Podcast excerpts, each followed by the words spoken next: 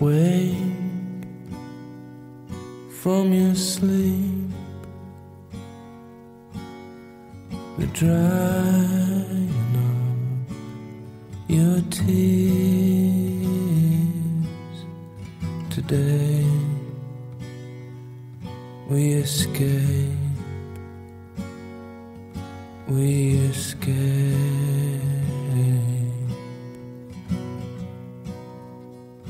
OK，欢迎收大家收听最新一期《旧青年积累》的一个科技杂谈节目。啊、这次主播呢依然由李警官、一恒和烤肉为你们带来。呃，我们将分享一些我们对最近科技发展的一些观察和体会吧，希望能够拉近大家一点和这个新型科技的距离。好啊，好啊，谢。谢谢谢一恒的开场白，呃我还是大家的老朋友烤肉，应该我跟一恒有两期节目没有跟大家见面，好几期吧，我也记不清了。这个你们垂帘听政状态，对一恒的话是软件行业是吧？应该是软件行业，我是现在是半半导体行业打工，就是一会儿可以跟大家随便聊聊。然后那个李警官是李警官是什么我？我是做什么传统行业里面的 innovative 的部分。这个以前是海洋工程师，我是做海洋工程的嘛。以前是就是石油天然气这种，就是我把海里的这个石油全部捞出来，把这个天然气都抽出来。现在呢，就是因为这个俄乌战争这个开打，然后这个整个欧洲包括美国要跟这个俄罗斯能源脱钩嘛，然后就要搞一些这些这个 sustainable 的嗯 energy，然后比如光伏，然后还有这种海上这个风机、风力发电这些东西，其实也没有什么很很特别的，跟这个芯片半导体行业比起来还是差多了，这个技术上。啊，那我们其实可以一一一一会儿再聊这个新兴科技有没有对我们这个行业有冲击。不过听起来你说，因为俄乌战争，所以要跟传统化石能源或者说传统能源脱钩，要换成这个可持续能源。我本来以为，因为俄乌战争的话，你们会转向其他的供应国，比如说北溪管道被炸了嘛，然后 对，德国它其实还是很想跟俄国维持这个天然气的供是的应这种关系，等等等。我本来以为你们会换一个这种第三方国家，对，因为我这样，因为其实欧洲它虽然说是有欧盟这样一个很整体化的一个一个算是怎么说政治实体，或者说，但是呢，它其实各个各个中间的这个成员国，它自己的这个能源的这个呃怎么说，能源的使用，包括它的这个进出口这个东西，其实都是相对来讲比较独立的。然后西欧大陆的一些国家，比如说这个德国，它其实一直对这个俄罗斯天然气这个有比较强的依赖。但是你要放到北欧的话，其实呃，瑞典的能源其实可以自给自足的，包括瑞典其实它的电力已经它电力非常的充足，然后它甚至可以把自己的电力出口到其他国家。然后挪威的话，因为他们有这个像是他们七十年代在海里发现了石油嘛，然后这个挪威的这个石油储量其实是非常大的。但是挪威作为一个这种怎么说呢，就是比较，因为它人口比较少嘛，挪威它其实只有五百，这很大的一个国家，只有五百万人，但是它有非常非常大的这个人均这个石油石油的这个储量。然后他们包括他自己国家也有一个叫石油基金的一个东西，这个石油基金其实就是相当于这个可以分摊到每个国民身上的这样一个一一份钱吧。然后这个东西都是从这个石油这个生意里面赚来的，然后就取之于大自然，用之用之于民嘛。然后他们的话，其实挪威我觉得可能在这个这个战争里面，可能还是甚至是受益的，因为这个油价油价一开始飙升，然后挪威作为这种原油的这个生产国，其实还是我我不是很清楚他们是不是有在这个里面赚的盆满钵满，但是可以看到一个很明显的一个趋势，就是就是这个欧洲的这些尤其发达国家，包括沿海的一些国家，开始这个把大笔大笔大笔的钱投到这个新能源，尤其是就风电这个行业里面去，呃，就呃包包括呃传统传统来讲，这个风电行业其实是丹麦做的比较好的，因为丹麦那个丹麦科技大学，他们很早很早就在做这个，就是陆地上的这些这个风力发电机以及这个海上的这个风电发风力发电机，然后直到这个战争开打以后，我觉得这个过程是就是加加速的非常快吧。然后自己我自己在这边工作的这个感受就是，就明显的这个海工行业的这个展会，就是专注于这个新能源海上的这个新能源这一块的这个展会是就像爆炸似的，就每一年起码就非常非常多。就在那个苏格兰，然后在丹麦，然后在北欧这些地区，这样子，呃，对，大概这样。嗯，哎，你们那边这两年就是就 是用电油价有涨吗？呃，这个刚刚战争刚开打的时候，其实还是涨得非常的可怕的。就是油价，你可以看到当时大概二月二十四号开打的嘛，然后接近到三月份的时候，一呃呃那个时候的价格可能一升那个九十五号可能要有将近三十克朗，三十克朗差不多乘以个零点七就是二十多块钱一升，就是嗯 国内可能就八块，就是大家已经就炒炒的不行了嘛。现在那那个北欧的话，就是最多的时候是三十三十块钱左右，然后这边的话，最近就是算是暂时缓和下来之后，然后现在其实有十五块十五克朗一升，十五乘以一个，其实也就十块十块多嘛，其实还是要比中国贵贵挺多的，因为北欧这边一直是不鼓励这个呃化石能源的这个使用，然后在那个电动车这个东西推的也非常的激进嘛，包括挪威还有瑞典都是说。就要在二零二五或者说是二零三零年就要彻底就是停产这个油车了嘛。然后电的话，其实电的话确实就是当时呃俄乌战争打的时候，二月二十四号一直到呃就是整个二零二二年的这样一个冬天，其实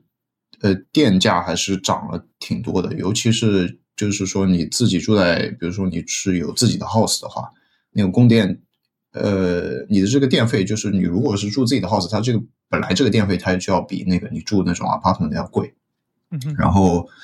呃，这个战争一打之后，很多人的这个电价可能就是翻翻番嘛，甚至有一些房子大的人，可能一个月电价有将近一万克朗，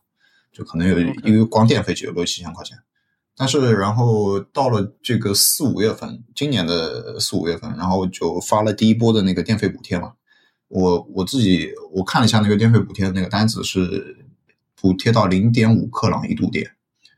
还是对零点五克朗一度电，其实还是补了挺多的，就是相当于帮大家回血嘛，这样子。OK OK，那那听起来其实整个北欧不仅说天然气，还有其实石石油也比较依赖俄罗斯出口，是这样吗？因为呃，对，但是瑞典其实就是瑞典算是比我我自己对于瑞典的可能能源情况使用比较稍微了解一点，因为瑞典其实使用这个石化石燃料其实是非常少的。瑞典呢，因为因瑞典如果我没有记错的话，它最大的这个电力的这个生产是来自于水电，其实这个其实还是挺挺 surprising 的，就是我自己自己完全没有意识到瑞典还有水电这种这种行业。OK OK，因为我自己个人情况，在美国来说的话，就肯定没有你们长得那么夸张吧。嗯，因为战争影响，所以我还挺好奇的。因为美国它可能石油主要不依赖俄罗斯，是吧？然后对，电之类的肯定也没什么影响吧。既然既然说到电的话，美国比较推崇的其实是太阳能。啊，对，北欧的话，可能还是因为纬度关系或者天气关系，对就是这个东西不太实用。呃，太阳能其实也有，因为呃，我自己知道的很多住这个别墅的这些人，他们一般都会自己家里面那个屋顶上都会铺太阳能嘛。这个这一点应该跟美国其实差不多的，就是呃多多少蚊子腿也是肉嘛。就是，呃然后还有一些就是稍微那个一点的，呃，他可能会家里装那种小的那种 风力发电机这样子，就。呃，美国的话，美对美国的话，美国的话，毕竟它有那种很多那种大沙漠，然后这些地方嘛，因为大沙漠其实最适合就是光伏这个行业的，因为它一一个它它也不需要。对它也不需要担担心那这个就是北欧这种气候，就是整个冬天就是全黑的这种情况，然后它的这个怎么说呢？呃，沙漠里面相对我觉得可能也比较好维护一点。OK，那那烤肉有没有什么想问的？哎，还还有一个点，我我补充一下，就是瑞典瑞典这边，你其实选那个就是你自己家的这个电力供应，其实你是自己是可以可以选的，选这个电力公司的，不像中国这个就是你你用电都是国家电网嘛，对不对的？你没有说就是你自己拉拉个线或者你自己是产电这样子。然后瑞典这边的话，你是可以选那些电力公司，然后他们的那些电力公司他们会有不同电的来源，就比如说 A 电力公司 A 他们的这个。呃，他们的这个主要的电力来源是来自于水电，然后第二家它的电力来源是来自于风电，这样子，然后它会有一个像 combination 一样的，然后它最后反映到它的一一度电的一个价格，然后这些价格一般上来讲，整体上不会有非常非常大的差异，然后怎么说？呃，我觉得更加流行的一个趋势就是说，大家还是倾向于选择这种清洁能源产生的这种。这种电嘛，就主主打用这些电的这种电力公司，像是一个，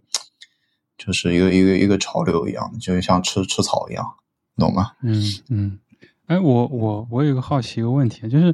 因为我现在前段时间也看到新闻，像比如说，呃，越南嘛，他们说用电紧张嘛，因为他们工业发展特别快，就就就没电了嘛，缺电了。像像中国的话，当然可能也有一些市市场价格的原因，就是好像。去年包括前年也有某一段时间是限电嘛，然后，当然有可能有一段时间限电是因为价格的原因，还是有一段时间好像夏天的话可能就是真的是没电了。对，什么成都那边，对，夏天都空调都没法开。那像你们那些地区的话，那边的话，用电量是会比较紧张吗？就是像。呃，比如说你全转成分电之后，会不会突然就没风了，供不上之类的？但是这个问题可能比较蠢。对，不，没有没有，其实其实不会，因因为呃，我记得国内之前那一年夏天最大的那个原因，好像是因为煤炭的那个价格那个飙升，还是因为什么？然后导致这个整个火，因为中国还是虽然说要戒掉火力发电这个这个瘾，但是说，咱真的要完全退出，其实还是很困难的。然后那一年的那个煤炭价格又飙升，然后就可能某啊都是 某种程度上导致了这个呃电力紧张嘛。然后呃，我觉得因为夏天中国普遍是大部分地区都是很热的嘛，然后都是要开空调的，我们这边其实没有空调的。就是就整个国家基本上就是没有装空调的这个地方，然后电力的话，瑞典是还有核电的，我记得。然后但是因为现在这个这个比较右的政府一直在讲，就是要要好，我记得是要把这个修更加多的核电站嘛。然后偏左的那些人肯定是不喜欢核电站的，但是呃。呃，这个又是另一个话题了，就核电这个话题。然后你说这个电力紧张，其实我觉得瑞典没有经历过这样的事情，因为瑞典的电力其实还是充足到是可以出口到其他国家的。然后有一些呃，有一些朋友他家里面，他如果选他，我记得他有一些人选了这个风电，这个这个作为主要供应。然后有的时候风大的时候，他甚至还可以就是赚钱，你懂吗？啊，就是就是他的那个电电费账单是负的。啊，没有，他自己的店不需要你出钱了。不是，就是他是这样子，就是说，因为他自己是住一个 house，然后他的那个，你比如说你接了太阳能，或者说你接了这个风的这个这个产电的方式，然后到你自己家的这个怎么说发电机也好，或者说储能的东西里面也好，然后你的这个电它是接到那个就是电网里面去的，然后你生产出来的这个你自己用不掉的电，你可以把它卖卖卖出去。然后你的这个电价就会拿到一个负的，然后你的相当于对于你这这个月的电费有一个抵扣，或者说是这样子。那他是他自己家里有安置一个自己搭建的发风力发电机，还是？呃也也不是说发电机，主要是太阳以太阳能为主。其实，OK，他并也他并不是说，比如你选择了这个公司，然后给你接入某一个指定的，这个也是有电站，这个也是有的。这个也是有。那如果这个风电站能够产生效益的话，你就不需要呃付钱了，是吧？我我的印象里是这样的，就是简化的一个模型来说，对简化的模型应该是这样的。对，哇，那这个真的很神奇。这个其实还是算是一个有一个能源的一个配比嘛，就是你的这个生产到底来源于哪里？其实风电、风电跟这个光伏这些东西，其实还是占比相对来讲比较比较小的。就是你真的去跟那种核电或者说水电的这个发电量来讲，这个就小巫见大巫了。其实，但对于个人用户来说的话，对还是有很大的自由选择权。对，尤其是夏天来讲，夏天来讲，你这个光伏板，这个你北欧，你如果纬度稍微高一点的地区，你基本上就是一天起码有二十个小时光照吧，只要不下雨。我操，你这个北欧这个社民主社会主义还是什么社社会对民主已经社会民主主义吧社，可能是。民主义已经发达到如此程度，就是美国现在科技行业有比较流行一个口号嘛，叫 democratize the the AI 或者 democratize the technology，、然后你们这个已经是属于 democratize the electricity。对啊，就是美美国，因为我住的地方，你也只能选一个公司，就你没有选，啊啊，你没得选，你没有办法选我我哪个公司来供应我的这个它就是也是垄断嗯企业。这个你这个这种我北欧这种模式放到美国人眼里，美国人绝对这 is this communism 嘛，这你们都是 commie 是吗？我靠，这有点有点意思，或者说这些分电公司、光伏公司都根本发展不起来，直接被一些大的巨头给直接吞并。啊，对，嗯美国的这个能源行业其实还是也是像非常垄断的，非常垄断，就那种石油的垄断，还有电力这些东西，其实跟跟中国可能也没有什么太大的区别。确实，确实都是国家很庞大的一个一个一对个寄生体。OK，突突然扯了很多这个传统行业，我们 呃，讲讲讲你们这个前沿行业。就不是说前沿行业吧，我们讲讲可能在我我我跟烤肉比较了解的领域发生的一些现在所谓这个信息革命嘛，嗯就可能想跟大家也探讨一下。因为因为去年是几月份，可能我具体记不清了，回去可能要查证一下。就这个有这个大大模型 AI 大模型突然横空出世嘛嗯，OpenAI 做的这个 Chat GPT 是吧？也是喂饱了很多中国自媒体是吧？这这个生成式 AI 和大模型突然一下子就在科技领域变成了香饽饽吧，算是。嗯所以整个其实二零二零年年二二二零二二年年末到二零二三年，我的行业几乎所有的资金或者说研发重点都都会往这个地方聚拢，就是因为 OpenAI 的这个这个 Chat GPT 一下子就直接就为 AI 新增了一个非常多的变现的一个爆点吧。嗯接下来主要可能还想聊一下这个现在现在 AI 到底发展到一个什么阶段吧，以及对大家生活有没有一些影响之类的。对我我我其实还还挺想问一下，就是这个就是 OpenAI 他们做的这个 ChatGPT 这种，就像你刚才讲的这个生成式，还有这个另一种的这个 AI，它们的这个区别，还有它的这种基本原理到底是什么样？嗯，可以可以，我可以大概，因为我是先在国内本科上学，然后再去美国，现在在美国软件行业工作吧。我可以先简单讲一讲我对中美这个 AI 应用的一些浅薄的这个认认知，聊聊这这个两个国家的区别吧。我觉得中国，嗯、我自己个人的感觉就是说，它的科技术点的比较偏向于视觉和这个识别。嗯它更多的还是这个 AI 比较传统早期的那种，呃，卷积神经网络带来的那种计算机视觉方面的领域发展吧。也这个这个我要怎么去理解呢？就是说我把这个我我自己的理解就是图像这些东西，因为就是你有一个非常庞大的一个 database，然后你去输入给这个算法，对然后这个算法它去就是不断的让它训练，然后有然后有一些是不是有人工的干预，就说你这个判断是对的还是错的，然后就去就是干涉一下。这样。我可以大概先讲一下什么叫做识别，就是 AI 为嗯为什么最早最早期的时候 AI 比较擅长的是识别。识别就是说你你扔给它一个一个输入，比如通常来说视觉方面就是一张图片吧，就是嗯人人的视觉，对于人人的视觉来说，我们看到的世界就是一个二维的图片，你的视网膜上可以理解为一个相机拍个照片吧。嗯但是这个识别的 AI 的工作就是告诉你这张图片中的某些信息是什么。简单来说，比如说给你一个脸，你告诉我这是什么人；给你一个东西，你告诉我这里面有什么物体；给你呃一个车牌，你把它这个视这个图像转成文字，就对吧？这些在中国其实其实已经有非常广的应用了。我们可以看到，嗯无论是你住宾馆、这个交通违章检测、什么停车之类的，因为因为中国有非常大的这方面的需求，所以我感觉中对于中国的科技公司来说，它也比较愿意和在市场的作用下不得不去往这个方向发展，因为政府有非常强的一个需求，嗯，所以他们大部分 AI 创业公司的变现点都是在这个视觉 AI 方面的。虽虽然其他肯定也有啊，但嗯最最接近于普通大众生活的，你或者说你肉眼能感受到的，就是这个方面。无论说是你去现在中国随处可见的这种是人脸识别，甚至什么嗯刷脸支付，这个交通违章处理等等，这个东西是不是很很非非常依赖他们那个这个这个经费是不是很依赖于他们那个政府采购还有这些东西？呃，我的推测是这样的，就拿早期的 AI 四小龙中的依图来说吧，嗯。或者是商汤，嗯。我觉得他们大部分产品落地需要能够赚钱，都是得跟公安合作，因为、啊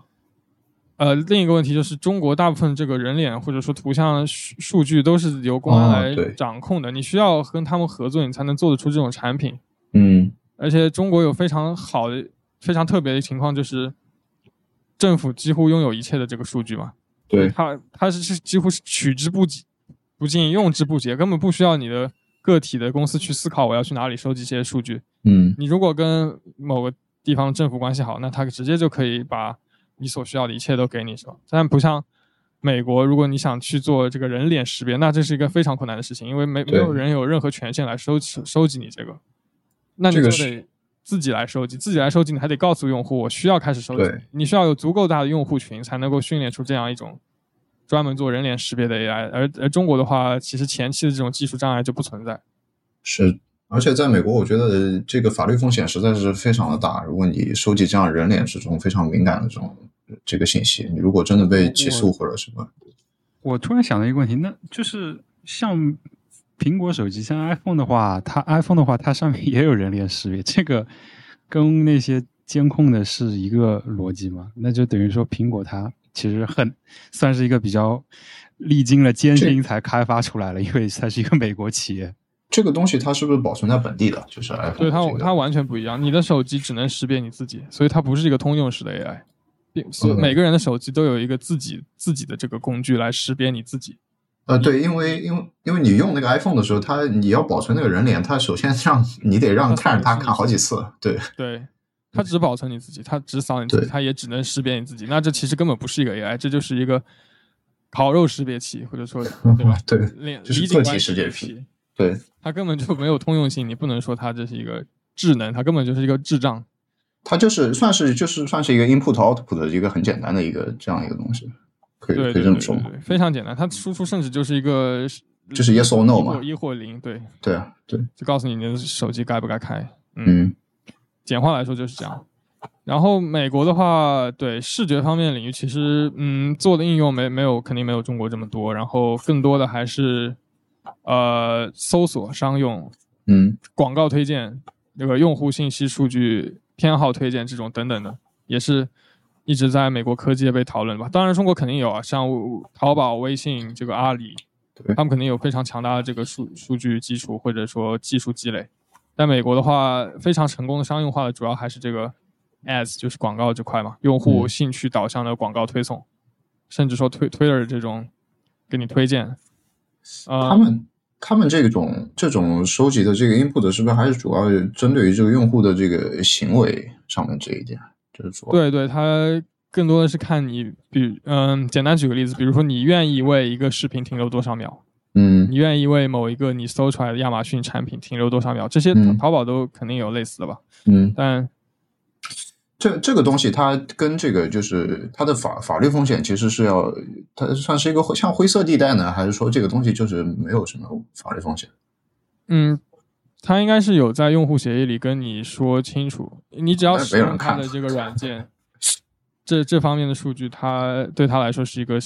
呃嗯 commercial 的一个核心竞争力吧，它是一定嗯会保存的。所以每所以数据越多的公司，它一定在这方面的盈利能力越强。嗯但这也其实就引到引出了可能，嗯，具体时间点我又忘记了，一估计一两年前苹果手机的一次重大更新嘛。啊，对，苹果手机要求所有安装在 iOS 上的软件都都需要告诉用户是否同意这个软件来收集你的用户偏好信息，并且通过这个 survey 就是调查，我们可以发现大部分用户都会选择不愿意，因为一旦嗯。你告知了用户这个东西，大部分软件都会丧失对用户收集这方面偏好数据的能力，也就是为什么 Facebook 这一类社交软件，甚至 Snapchat 一夜之间股价就暴跌，因为他们这方面的盈利能力就会暴降，他们无法在呃针对用户的行为进行精准推送，他没有办法在让那些投放在他平台上的广告商得到呃那么多的期望利润。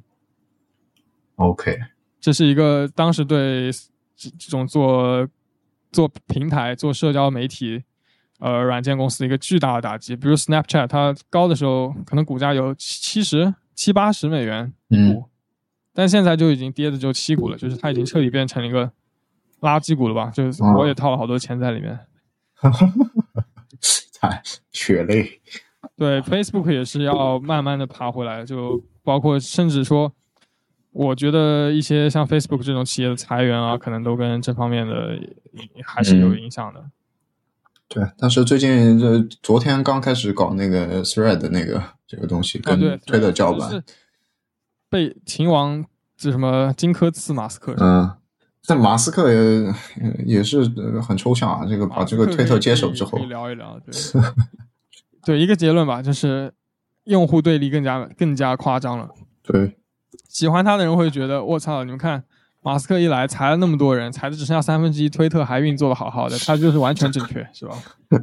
然后坏人说，我去，他搞这么多什么订阅、什么收费，然后把嗯推特搞得一泡污，甚至上周还出了。最开始说什么非订阅用户一天只能对六百条，对吧？正好是最近的时事，那太抽象了，几乎所有的几乎所有的这种资讯类的推特都都没有办法用了嘛，因为你点进去一看，你刷刷评论区，它超级多，比如你点进去一个、呃 NBA 新闻，然后下面什么几千条评论，你一下看看，一直往下刷，刷刷半天，我操，你这个今日额度已经没有了，那你再看另一条新闻看不见了，你的额度已经用完。呃，然后他那个很抽象，他 post 了一个说这个多放下手机 陪陪家人，呃 太太抽象了，他永远能够把自己的行为正当化成一个一个大家不能理解的原因。就是这个我在那个微博上看了一个段子，很很很有意思，说这个马斯克这个人确实智商也超于常人啊。如果说一般人的智商有一百的话，他可能智商有一百二、一百五，但是呢，问题是他认为自己的智商有二百，所以他会导导致他看过这个，对做做出一些这个这个常人难以理解的事情，非常狂。嗯，呃，说到他那个 Thread 那个软件，我我其实还挺好奇的。我感觉就现在已经那么多个社交软件都已经基本上就把用户都瓜分了，新弄一个社交软件真的会还有人去吗？我感觉都差不多啊。我感觉他，你你看一下他那个用户界面，其实跟推特几乎就是一样的，就是甚至比它还简陋一点。嗯，但是这这个问题我其实觉得非常好。嗯我正好在他推特呃推出的时候也思考过这个问题，但我的结论是，其实社交媒体它都有一个兴衰的轮回。嗯，对中国人最熟悉来说，就是微信替代 QQ 的过程。对，我觉得你无法拍胸脯保证十年以后微信它还有，它还是这个 top one 的这个即时通讯软件是吧？对，对于美国人来说，它其实一样的。Facebook 曾经的王者，现在也没有什么人用。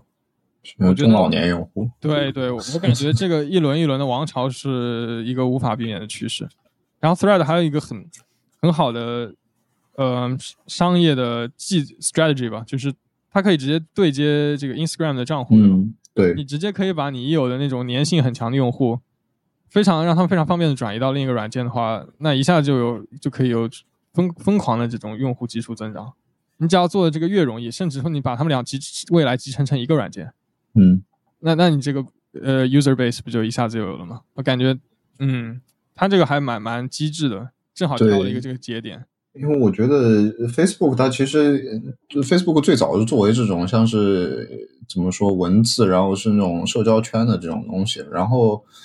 呃，它自己的那个产品 Instagram 其实还是更偏向于图像，然后视频这种非常视觉化的那种东西。然后它，我觉得 Thread 可能是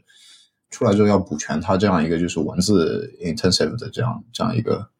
一个产品的一个缺陷，这样子。那那我就不得不说，我们的微博好像之前也推出了一个叫绿洲的软件，就也可以直接好像两个互通，对然后让它，但是那个软件好像基本没人用。对，我记得一开始它地推，呃，不是地推，就是推的时候，很多什么明星什么的都应该都是微博花了很多花了很多钱在推这个软件上面，嗯，就不了了之嘛，最后。我觉得图图图片设抄袭 ins 的，对对，超超就是超 ins，那叫绿洲的一个东西。然后我觉得这个图片社交可能还是这个图片这个东西还是像是被这个微信这个这个东西，就是已经已经存在这样一个功能，微信还有这个微博都是存在这样的一个功能。我觉得真的要像推出 ins 这样一个一个东西，我觉得还是比较就用户还是比较难接受的。我觉得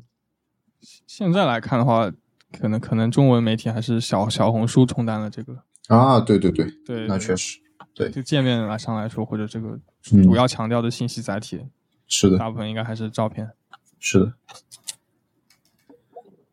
就是你的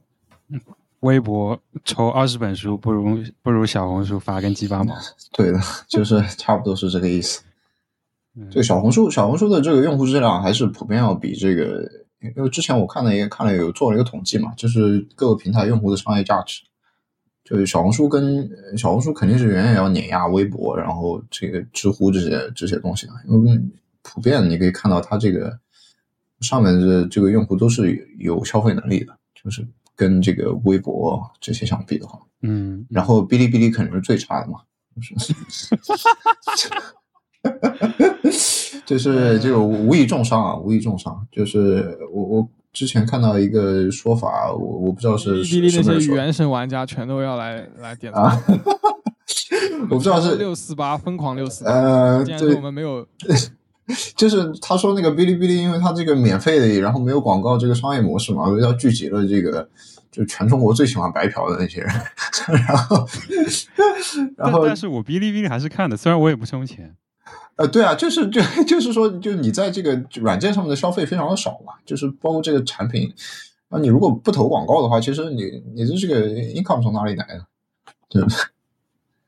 对，就就收入可能就是 UP 主自己有收入，因为比如说 UP 对主红了之后自己做自自主品牌，然后你去买。对，就是是 哔哩哔哩是没收入。对，然后你自己做哔哩哔哩，我之前看到那个就是按播放量千次播放是只有几毛钱还是怎么样的，就是非常非常少的一个回报。你如果跟这个同样对标的这个 YouTube 去比的话，实在是差差的太多了。就是你作为一个你做你做内容，然后你要去剪辑，你花了大量的时间精力在这个平台上，你反而还不如一个海外的这个 平台，同样都是中文内容，你可能还不如把你的这个内容放到 YouTube 上面去。嗯，那那你怎么看？就是你们怎么看长毛象这这种这种平台？我忘了。，对对，长毛象，我觉得它主打就是一个去中心化嘛，就是说你这个你自己可以有你自己的这个服务器，然后你这个自己的自己的这个 domain 里面算是一个像是一个自己的一个一个一个封封闭的圈子，但是你这个圈子可以去跟外面的这个其他的这个 server 的那些人去 interact，然后形成这样的一个项目。嗯，这个这个这个学名应该叫什么？叫什么去中心化网络吗？还是叫什么？嗯，应应该是对，对，但但是我觉得它最大的一个问题就是，就它呃还它其实相对还是有一些使用门槛，然后包括你在嗯最早注册的时候，你其实就是你需要加入一个 server 嘛，然后呃有一些 server 是开放，有一些 server，然后你这个对于你习惯了这种中国的这种社交媒体的这个这种用户，就是你只要输入手机号，设一个验证码，你就可以用。这个这个这个实在门槛是太高了，你知道吗？然后你更加不要说还有就是还有墙存在，就是有墙存在，然后很多的那些 domain，他们如果他自己的服务器是租租刚好租了一个 IP 地址，然后是被墙已经 ban 过的，那就意味着你 其实可能就用不了，然后你可能注册的时候甚至都发现不了有到底有什么问题，这样子。主要可能还是目标是那种给想用的人用的。对，就是它还是一个更加的那嗯种，对，像偏，我觉得更早可能是偏向极极客的那些那种，嗯就是喜欢鼓捣一些乱七八糟的东西的人。喜欢搞点有门槛的东西。对对，那那其实我就引申出我另一个问题啊，你你你觉得你刚才对于不同中国社媒，呃，用户消费能力画像的这种分析，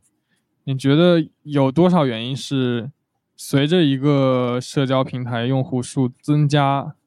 它的用户比例就会更接近中国普通这种就是薪资水平或者受教育水平的这个分布，还是它真的是受软件平台影响的？比如说你说哔哩哔哩，它就是吸引那些白嫖，喜嗯欢白嫖的；小红书可能吸引一些消费能力比较强的群体，会不会就这个对这个对于软件不不讨论短软件的话，就抛开软件本身特性而言的话，你觉得有多少？假如小红书用户也很多，它就会变得，比如说消费能力，因为群体消费能力更接近于普通中国人的消费能力。呃，这个我其实我其实不是特别的清楚，因为我觉得小红书这样一个东西，它你可以看到上面的内容，就是大部分的 post 它是它是不断的向 seek attention 的，你知道吗？就是它在不断的向外寻求这个关注，然后你作为就是你知道人的这种心理嘛，就是你一定要有一些什么东西，你才会去 show off。就像 Instagram 那种，就你长得很好看，你才会这个非常勤快的这个发你自己的照片，或者说是你自己的生活方式这样子。我觉得小红书更加是像是那嗯种就是这个生生活方式的那种、嗯那种一个一个 show 不说 show off 吧，就是说对，就是我我展示我好的那些东西，就是令别人羡慕的那些东西。然后嗯呃，然后其实还蛮像国外社交媒体的，有点。对，然后你你其实去看小红书，小红书其实几乎不输出观点的。我自己的观感下来，它其实不输出观点的。它不像微博、推特这样，就是你就一旦你这个文字的内容多了起来，你必然的去走向一个就是说你这个意见意见的 KOL 或者怎么样。但小红书其实不是，小红书是完全一个那种。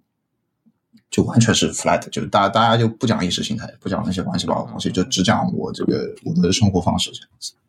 唯唯有金钱是平等的。对对，就是呃，包括你，我我之前呃开始想开始运营小红书之前，我有看了一些就小红书的审查，就是还有你说说一些哪些东西他会去给你限流嘛。其实你嗯仔细去看一下它那个 database 啊，不不不说 database，就是一个一个那个词库吧。那个词库其实基本上都是，它甚至限制的要比微微博还要再那个一点，因为它也非常严格的限制你向外引流，你懂吗？向其他平台去引嗯，流。对对对，就是他一定要把他自己的流量固定在他自己的这个软件里面，然后呃，包括小红书他自己也有一些那种呃怎么说商商业化，就是他他有一个什么，你粉丝数超过一千之后，你就可以去开你自己的什么个人店铺，然后你有一个什么。呃，引流的那个像一个知识学院一样的，你知道吗？就他会去期待旧青年积累店。对他就是他会有一个像是像是一个课堂一样的，他去教你怎么去呃获得这个用户的这个 attention。然后我觉得这个这个这个知识，我觉得也也是像他们、呃怎么说，他收集了很多用户行为之后，然后他把这个权利去下放到这个你自己的这个就是怎么说，有有一些创作能力的这这样一些博主身上，然后你去利用他们的这个知识，然后去从这个外界去吸往这个平台拉更多的流量。我觉得像是一种寄寄生一样的这种。我是我刚才那个问题，其实更多还是由我对知乎的观察引发出来的。就是知乎早期还是蛮精英化的一个对社区吧，对就是它早期我觉得消费能力也挺强的，因为它有很嗯多这个日报严选什么，对，对吧？现现在也是因为我我个人的感觉是从他推出这个有问题上知乎这个口号里开始，就把它变成一个百度知道化的一个 工具了以后，它好像群体有了一个比较大的 shift，嗯，或者说变化吧。这个这这个，我觉得，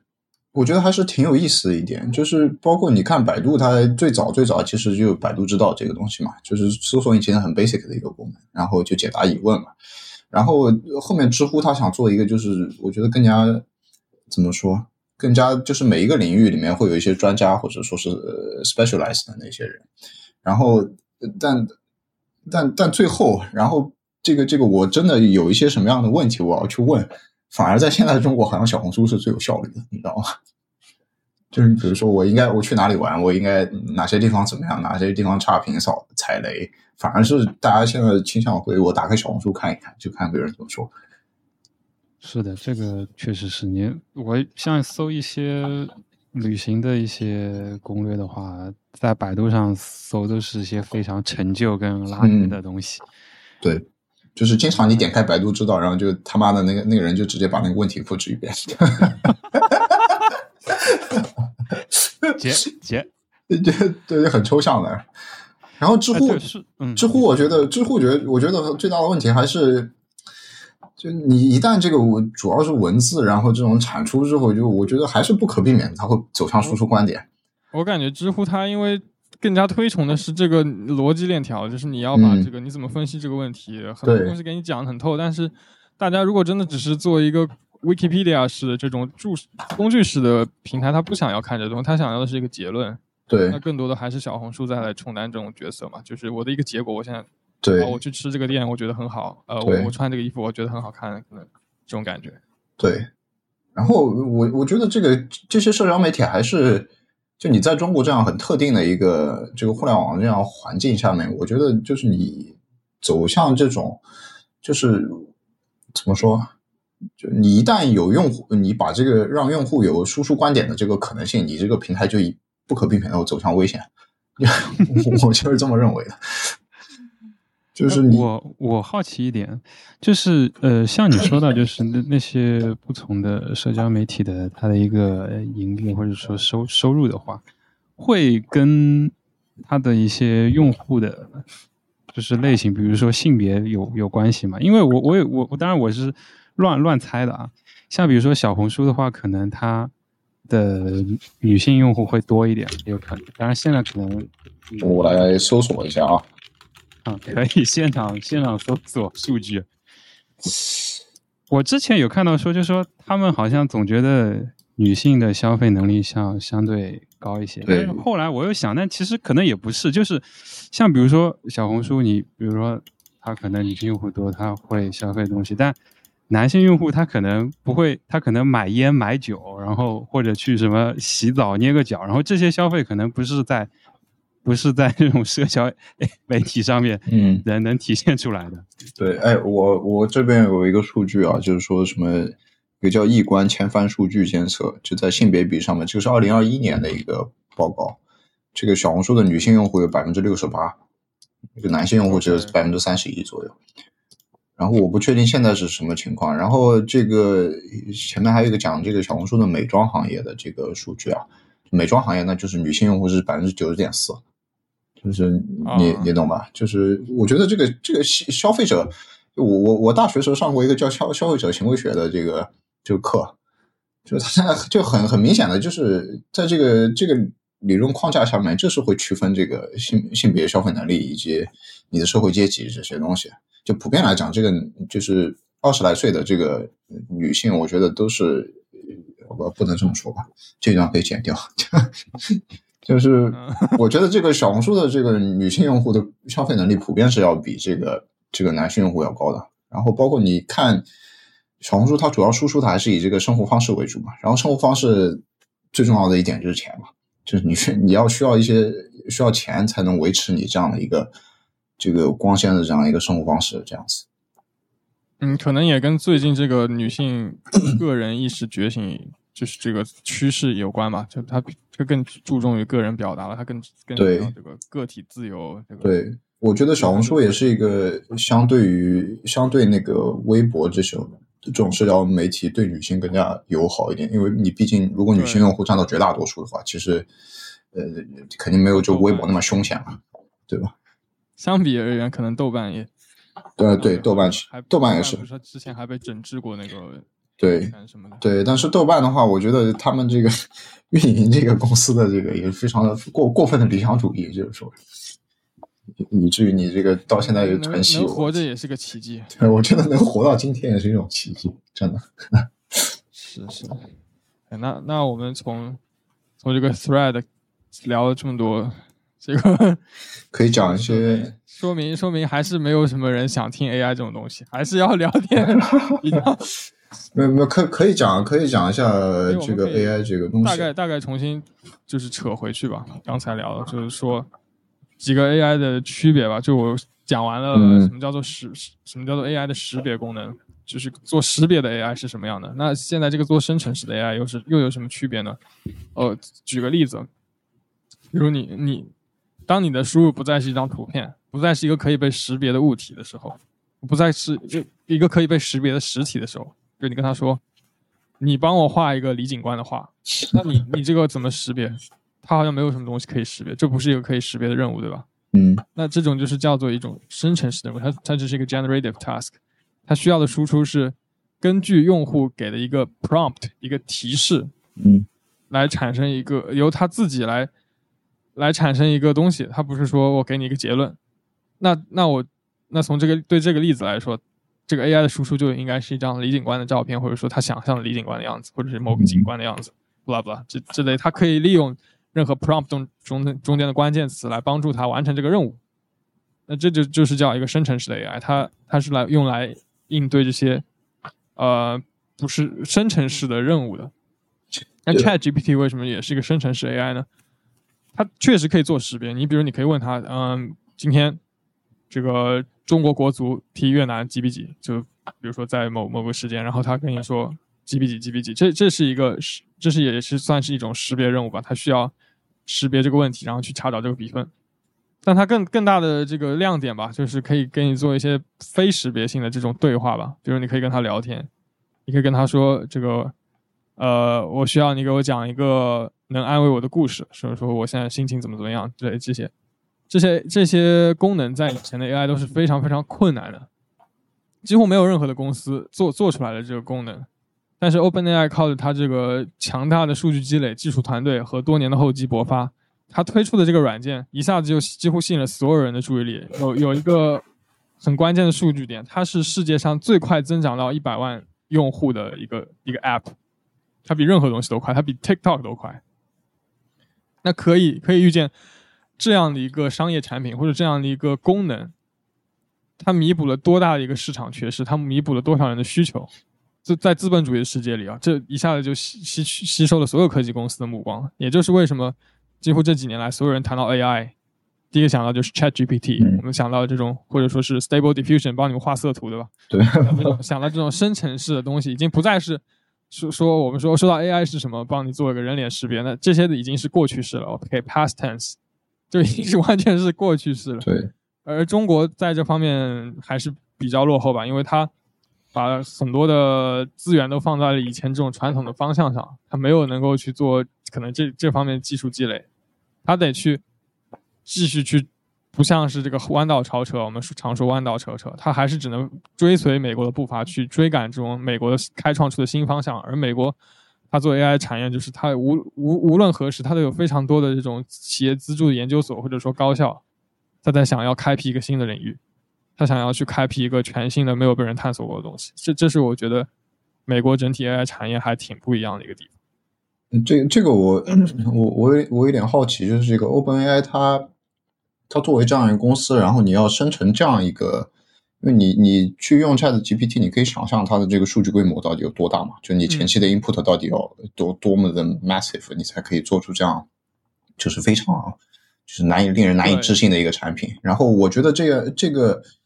呃，这个这个东西，这个行业 AI 这个行业对这个算力的要求是是是非常非常高的吧？应该是。对它，这这又是一个非常好的问题，就是 ChatGPT 它和别的别的模型还有一个很很不一样的地方，就是它的模型非常大。什么叫模型非常大呢？就它这个，假如我把一个模型视为一个程序，它程序里面的变量非常非常多，嗯，它这个参数非常非常多。假如我们说有个方程，我们有 x、y、z 三三个变量，是吧？假如我们把一个程序比作一个方程，它可能有几几十亿、几百亿的这个变量，就做 Chat GPT 来说，它大概我我推测它可能用的是 GPT 三的那个一七五 B 的模型。一七五 B 是什么意思？就是 one seventy five a hundred seventy five billion parameters。billion 是十亿是吧？嗯嗯，那就是一千七百五十亿个变量。对，这个程序你需要确定一千七百五十个变量才能让它运行到 ChatGPT 这种水平，那你就需要非常非常多的 data 去，非常多数据去训练它，就是去怎么调试这个程序。简单来说就是调试调试这个程序吧。那那它依赖的大部分应该就是我其实不知道它的 data 是从哪里来的，可可能是母公司微软提供的吧，嗯或者说是相应网站爬出来的。嗯这种确实生成式 AI 需要很多数据训练的话，有些公司比如做那种插画的，它确实是非法爬取了一些那种插画式网站的资源，但我们可以之后再聊这个。呃，对 Chat GPT 来说，它存储这么大一个程序，你需要非常非常多的硬件支持，非常非常多的 GPU，就显卡，非常非常多的显卡，非常非常多的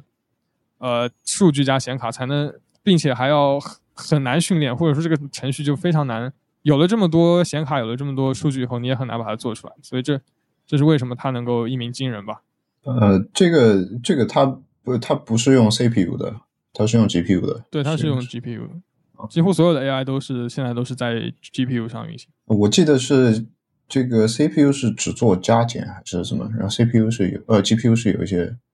有一些别的，哦是吗？嗯，其实做算做运通用运算来说都一样，大家都能做。GPU 的话，只是它的并行性更高，哦，就是它就是 parallel 的那个。对哦它的 parallelism 嗯更更好。CPU 的话，做通用计算比较好。一个不是很容易并行的呃操作，放在 GPU 上做就会比 CPU 要慢。哦，这样子。然后这个既然讲到 GPU 呢，就是就是呃中国现在的这个大连芯片的这个问题了。这个烤肉，我觉得应该是这个算是深受其害啊，这个深受其害。我觉得我我我其实我们我我我想我想我其实想问一下这个烤肉，就是你最早这个进入这个芯片行业的感受，然后就是那几年的这个怎么说公司的效益，然后还有到一直到今天大概经历了一个什么样的一个过程？嗯，我我们应该是处于半导体的下水道的一个部分，就是 老鼠级别的下水道老鼠级别的。就是 GPU 的话，我觉得距离我们还还很遥远，做这种东西。像江浙沪这边，像苏州、无锡的话，半导体企业还是比较多的。但是其实之前的一个分布的话，大部分还是以那些外企为主，然后包括还有一些台湾的企业，然后就是做一些也不是特别前沿的一些东西吧，不是特别先进的一些工艺。特别先进的，我感觉还是大部分放在国外，然后可能韩国，然后东南亚那边会会有一些。我我说实话，我一直还比较好奇那个历史，为什么像东南亚那边，像尤其马来西亚或者新加坡 那边有一些比较先进的那些半导体厂商会放在那边，然后有什么历史原因，还是一些资本的策略？他们是做哪一块的？应该都有吧。这个就做晶圆，做晶圆的，然后做分装的，然后嗯，整个，然后包括整个供应链里面很多材料的，这些是不是是不是就是技术含量没有那么那个的那个部分？Fab 应该技术含量还是比较高，但这个东西其实挺，因为那个产业产业链实在是非常的长，然后每个、嗯每个环节都有一些占据着就是生态位的那些企，就有些很奇怪，你感觉那个东西好像也没什么那个技术含量，但是就就是那么几个，你就只能买它的，就它的就做的特别好。啊，这个我记得我们之前有一个产品，有一个电容，好像就那个电容，你全球所有只能在那一个地方买，然后在在欧洲的一个什么小地方就运过来，啊就是，然后还有就是类似于比如说一些里面的涉及到一些 tooling 的部分，那些设设备的一些制具的部分的话，就也特别神奇。像比如说他们有些用到橡胶的部分，我就会听我们的供应商说，就是他们的橡胶是用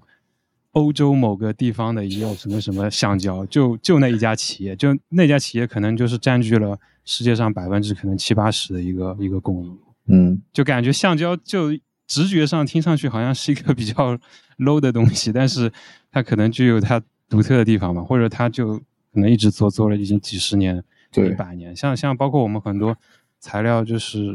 日本的，日本有很多嘛，然后德国有很多，德国很多企业它都一百多年了，它就这个确实中国还是差差的非常远。我觉得还是差一些积累吧，可能。哎，我觉得可以给这个听众科普一下，这个一个东一一个从沙子嘛，从沙子开始，这个东西要怎么把它一步一步变成变成这样一个芯片？我我我们科普吗？我不知道你们有没有这个能力。我没有这个能力，你没有这个能力，那就不这个那就不讲就比较复杂，这个那就不讲了。这个他妈的。对，呃，我想问李警官是，嗯这个问题是源自于因为中国现在正在大力推进产业独立嘛？哪哪一个？就是这这个显卡或者说芯片，啊，对啊，就是现在不是投了很多钱，十万亿什么的砸在这个芯片里面，就一点水花都没有啊，感觉。呃，我我我听到的最直观的消息就是在上海做这方面的朋友工资变高了，啊，对，因为我现在这方面工资还是不错。因为中国的这个造芯片这个丑闻，这个由来已久了，已经是。那不就是这个对吧对对啊，这个某高校传统艺摩能，托罗拉，嗯，这个是我感觉这个应该是标志中国这个芯片行业 就是一头大便的一个一一个最早的开始，你知道吗？就是你买来这个可以给这个没有听说过这个事情的听众做一个科普。关。键词，让他们自己对，叫做这个叫汉芯，就是就是汉就是汉人的汉，然后芯就是芯片的芯，哈，就是这个也是很有民族特色的一个一个一个名字啊，这个起这样一个名字，呃，一个非常中国非芯片行业非常大的一个丑闻，历史上应该也就是十几年前吧，他还没有被开除，啊，是吗？这个人？他还在那个教书，对。也是一个特色了，我觉得，对对。其实这个中国政府推推进推进芯片行业发展事情还蛮也值得聊一聊吧，因为我感觉在国外的话，我其实真的没有感觉到有哪个国家很会把某个领域单独拿出来说，哦，我们在这个领域需要独立。就似乎对他们来说，全球合作是一件非常自然而然的事情。嗯但好像中国人有一种这种这种民民族自豪感吧，可能也是文化上的一些特点。好像什么都得追求在高端产业一定要完全自给自足，或者有自己的技术这个产业链啊什么的，是是不是这有这样一个现象？对对，肯定是有这样一个现象的，而且又因为就是这几年或者说这十年以来吧，就是中国跟外界这个脱钩的这个迹象，包括一直在讲那个什么内循环这些东西。我觉得就是你你在一个全球化的时代，你如果说你去，甚至你自己主动的去准备，就是跟这个全球的其他的发达经济体去去做脱钩的话，我觉得也是一件非常的就逆时代潮流的一件事情。然后包括就是像芯片这样的这个行业，你去怎么说呢？它不是像电动车这样的一个东西，就是说我我砸钱这个东西我就就能有的，就是像烤肉讲，这个东西的产业链非常的长，然后你中间涉及到的这个，就比如说欧洲的吧，就欧洲的这些供应商。然后就起码做光刻机的现在有荷兰嘛，然后前一阵子消息又是说荷兰这个又这个禁止美国人又禁止这个荷兰向中国出口那个二十八纳米以下的这个呃光刻机还是怎么样？就是我觉得就是你要把这个产业链从这个呃再把这样一个很长的产业链去补齐的话，我觉得是一件非常非常困难的事情。就唯一的解决方案，我觉得也也就是全球化下面，然后我们大家互相帮助，然后我们都走向一个更好的、更好的未来。这个人类走向一个更加这句话我真突然啊好想笑。对吧？然后这个这个，我觉得是人类的理想嘛，对不对的？就是说，我们就不打仗，然后大家就闷头发展科技，然后地球完蛋了，我们就飞到别的地方去，这样子。然后但是，还是这得实名批评一下美国。嗯，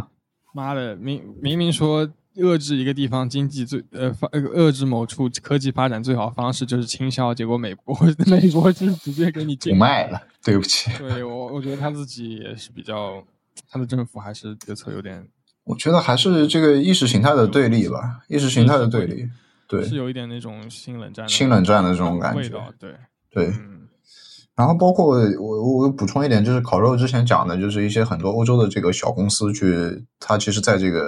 这个非常重要的一个产业里面，产业链里面占据一个非常重要的位置。这个我我自己也是有体会的，就是我去参加一些就是呃我们自己海参行业的展嘛，然后其实有非常多的那种就是小公司，可能也就这个公司也就几十号人，但他们的他们的这个产品，其实在整个行业里面，就是整个。呃，就我们自己的海工行业，就比如说呃，开发软件的，就英国有一家公司叫 Okaflex，他们就是做这个水动力学的这个这个分析的这个软件。他们那个公司其实最早就是在他们那个创始人的家里面就是呃开始的，就大概从九十年代，就是九三年还是九七年，然后他们就慢慢的从这样一个这种算是一点一点的累积吧。然后他们对这个软件也是不断的不断的更新迭代，这个频率也是非常高。然后一直做到现在，其实算是这个行业里面举足举足轻重的一个，算是这个工程软件的一个 supplier 吧。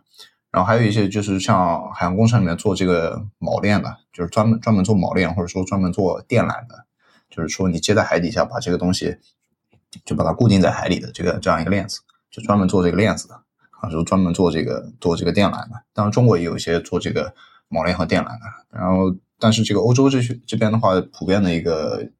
现象就是像考鲁讲的，它这个历史非常的长，就它是经历了一个非常长的一个呃技术积累。然后才达到它今天这样一个，就在这个供应链里面可以达到举足轻重的位置。但是我觉得中国的话，就是现在的这样一个阶段，就是非常的对这种大跃进非常的渴望，你知道吗？就是说我们就卯足干劲，我们这个十年内一定要攻下这个十纳米或者说五纳米这这样子。但但时间这个变量你永远不可能对，但是消除对，但是我要去，但是要怎么做呢？就是每个人口号都会喊喊，但是我我我要怎么去就是。就怎么去完成这个大跃进呢？就希望政府还是多有点耐心。对，就是我觉得现在很浮躁，你知道吗？就整个中国的这个这个芯片行业，包括甚至说其他的一些就是风口上的行业，都非常急躁，就大家都急着去怎么说呢？是，对啊，AI 也是文言一新是吧？对，包括我觉得这个，我觉得中国中国的这些公司就有一个非常非常典型的一个特点，就包括很多的这个。呃，就是互联网行，互联网互联网这个行业大爆发的时候，这个一六年以后嘛，一六年以后，然后大量的这个中国的这个互联网企业开始开始这个拿到很拿到很多的融资，然后去他们的这个第一目标都是 尽快的把这个公司做上市，然后做上市之后，这个这个股票这个解禁期一到，我马上就抛了套现，然后就全家移民美国了。这个我觉得也是一个非常非常中国特色的一个，就是企业的这个呃非常特特色的一个特点吧。就是说我做做好了之后，不太是理想驱动，就是对，它是就是就像是一个个人利益更加个人利益驱动的一个事情。就是我踩中了这个风口，然后我就是我套一波线我就走人了。这个对公司之后怎么样，我 I don't care。这点上，其实美国企业还真的蛮有情怀的。我觉得大大部分的这种早期的。这些科技巨头啊，早期都还是因为个人的一些对一个想法、一个热热情、一个我要解决一个什么问题这样子。我觉得可能还是主要是因为一个时间的原因吧，就是你没有没有这个积累。对对，而而且你你刚才谈到，你感觉中国这方面普遍比较急躁一些吧？我觉得可能跟某部分的文化也有点关系，就是中国人还是比较相信我我努。努力，我疯狂努力就有那个对，有这种考试思维。对，我觉得这个算是一个国家层面的一个体现，就是说有这样一个就中状元这个思维，这个影响到每每一个行业。我感觉这个就是，当然我的记忆可能不太准确，就是像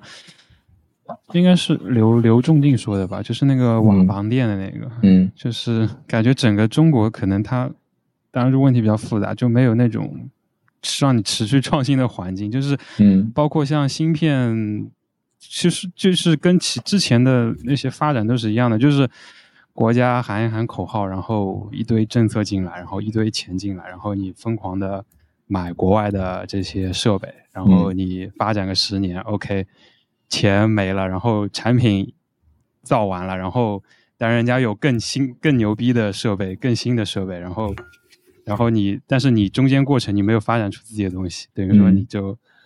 停滞在那个水平了。然后你可能要再等十年，然后国家再投一笔钱，然后你再买国外的高科技的东西再再进来，然后再制造。就是我觉得这个这个听起来就是很像那种很典型的计划经济的那种那种遗留的那种感觉，因为它计划经济的特点就是我这个。就我计划一个这个这个五年后或者十年后的事情，对，然后我在这个里面卯足干劲，但是，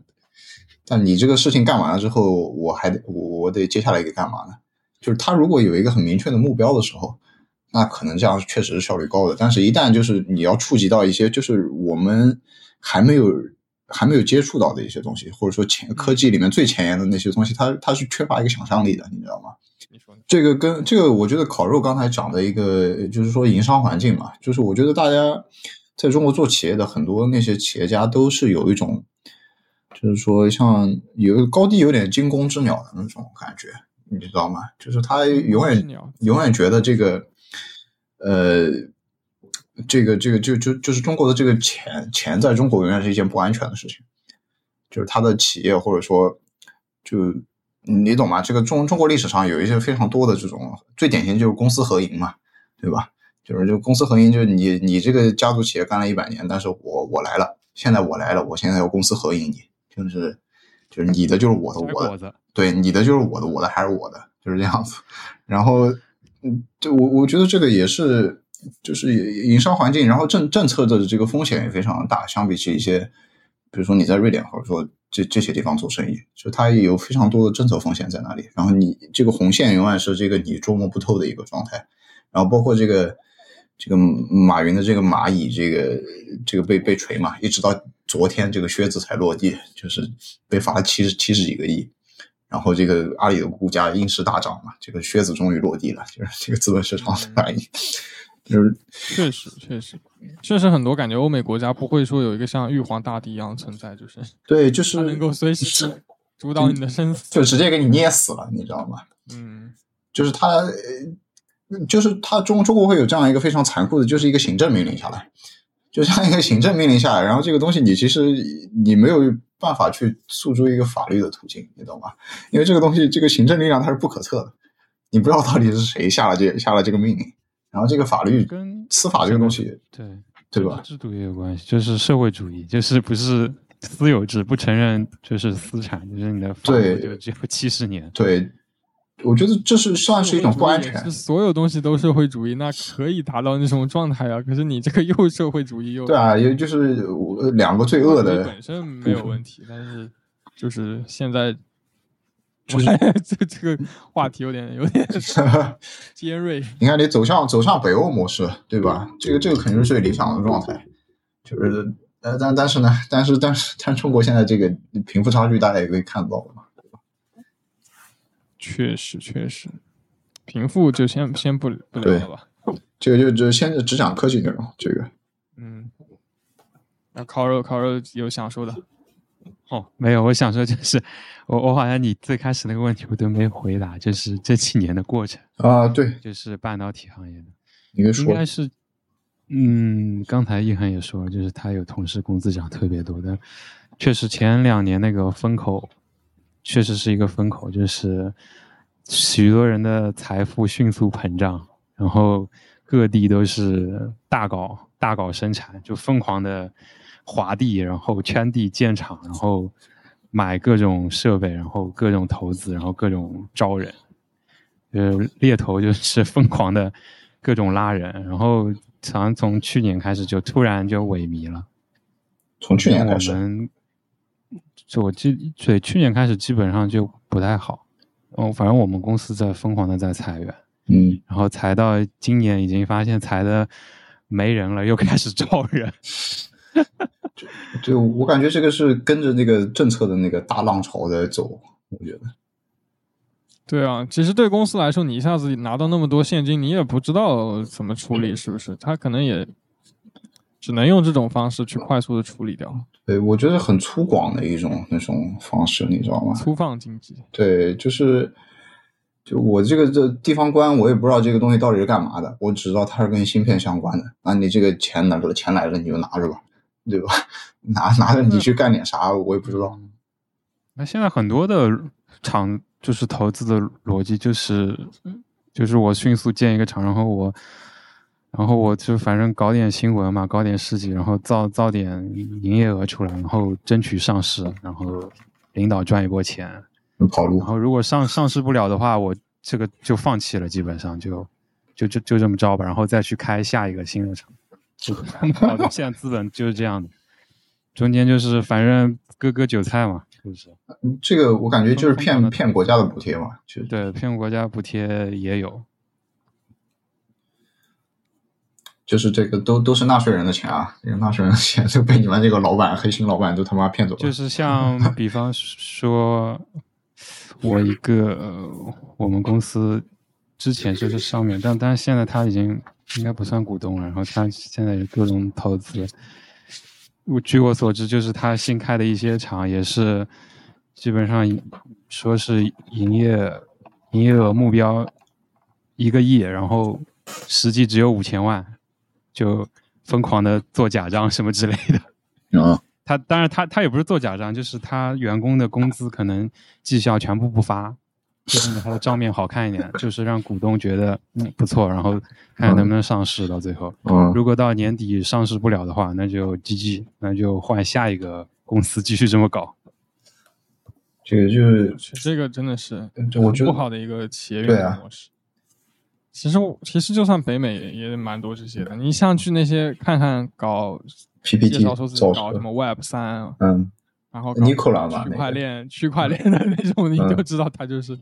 对啊可，能是这这种类型。我我正好前段时间看到可能一个新闻，自己领域稍微熟悉一点吧，嗯。因为刚刚聊到中国很难持持续的投入某一个研研发相关的方向嘛，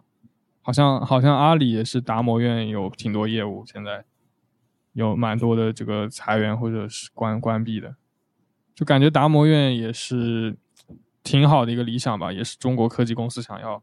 学习这种欧美模式去。他们是做什达摩？院就是阿里的那个哎一个一个实验室嘛，哦有点像谷歌什么 research 这种 Face Facebook research 专门做研究，但现在好像他烧了太多钱以后，也有不少的人就是被裁掉了。就没有成果，还是对他好像还是企业会转向要求他们有一些能能这个盈利的东西？有对有商业效益的哦东西。我觉得还是短视吧，就是你你没有办法去没有做好长期投入的心理准备。对，而且你也没有这个企业，你也没有什么兜底的那种感觉，就是大家都是弥漫着一种就是我他妈赚了钱就跑这种氛围，就 Breathe,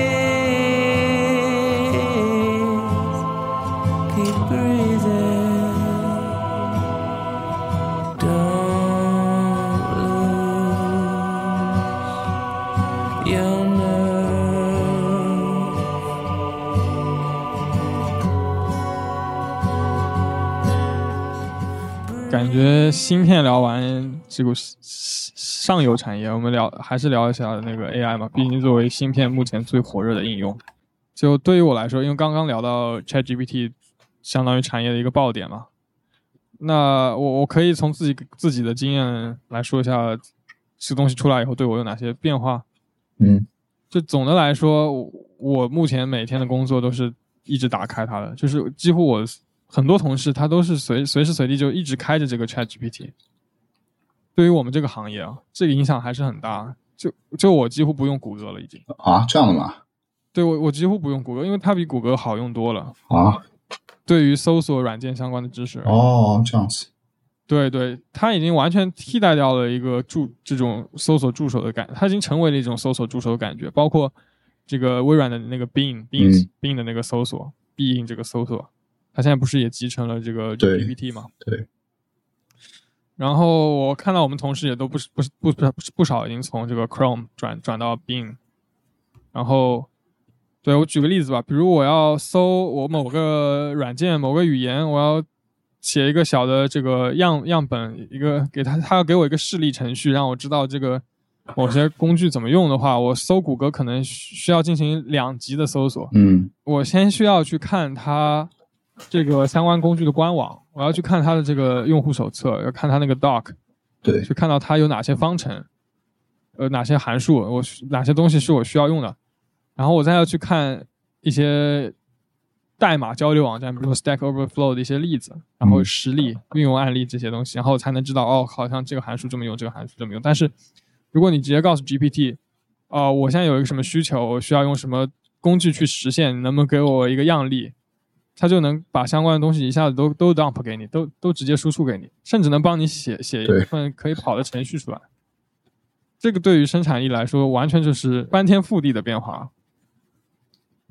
对我我自己也是呃我。我有个问题问一下，嗯就是哎，说到这个，因为我看到有一些新闻，就是说很多大的企业现在有时候不让用 GPT，因为会涉及到一些公司内部数据的泄露。你们有这个问题吗？这个这个是属实的，就是你不能把任何公司的内部代码、文件、邮件、文档、对话传到作作为这个 GPT 的输入。你可以问它通用性的问题，你可以让它给你输出这方面的呃结果，但是你不能把任何公司相关的数据作为输入传到它里面，因为它有一个用户协议，就是所有你的输入都会被用来将来训练它，哦，就是你的输入在它那就会被存一份。新的书，所以，对对，就有一个新闻是三星，三星那个新闻嘛，也蛮大的。三星一个员工把他们公司的一个会议记录，就是放到里面去说，给我来一个 summarization，给我来一个这个总结报告。然后三他们三星的一部一部内部会议记录就被永久的保存在了 OpenAI 的服务器。对，其实其实软件公司都在这个东西被广被广员工广泛运用以后吧，出台了相关的通知或者这个对规范化的怎么使用这个东西的手册，这个我觉得还是蛮还蛮，就是嗯，还是蛮广泛的，对，对还是还是运用得非常广泛。对我来说，我不知道其他行业会怎么样。如完全根据我自己的 picture，我根据自己的想象的话，我会觉得这玩意儿似乎可以帮你写点文文档、写点邮件、搞点 PPT 的内容，应该都都还是很方便吧。对我自己的我自己的感受是，它这样一个东西出现，基本上是一个逐渐去取代那种靠信息差赚钱的行业，因为你因为你因为 Chat GPT 实在是太方便了，就是你你的问题抛出来，然后马上就有答案，然后你你在这个像你讲的，就是省去了你中间二次搜索或者三次搜索这样一个时间成本，然后很多的其实，比如说像中介这些东西，他们其实都是靠这样一个信息差去赚钱的。我自己觉得，就这这样一个靠信息差赚钱的行业，会逐渐的去被替代掉。然后你刚刚讲的那个，它这个软件的这个软件开发的这个东西，我自己也有一些，因为因为我使用它的场景，其实也就是做一些很基本的那种数据处理，因为我自己基本上也不再去写去写一个 MATLAB 或者说写一个 Python 的这个代码，我干脆就直接就把那个需求就抛给他，因为我们其实我们算传统行业，传统行业去做那个嗯。数据处理的那个呃需，其实也只有做一些很基本数据处理的一个需求，就比如说我我现在有一个很长的一个 TXT 或者说 Excel 的一个 list，然后我需要你把这个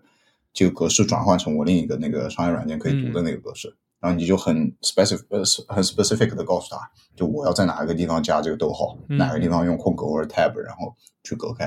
然后嗯他就帮你写好了，就很简单，就非常非常高效。对，我觉得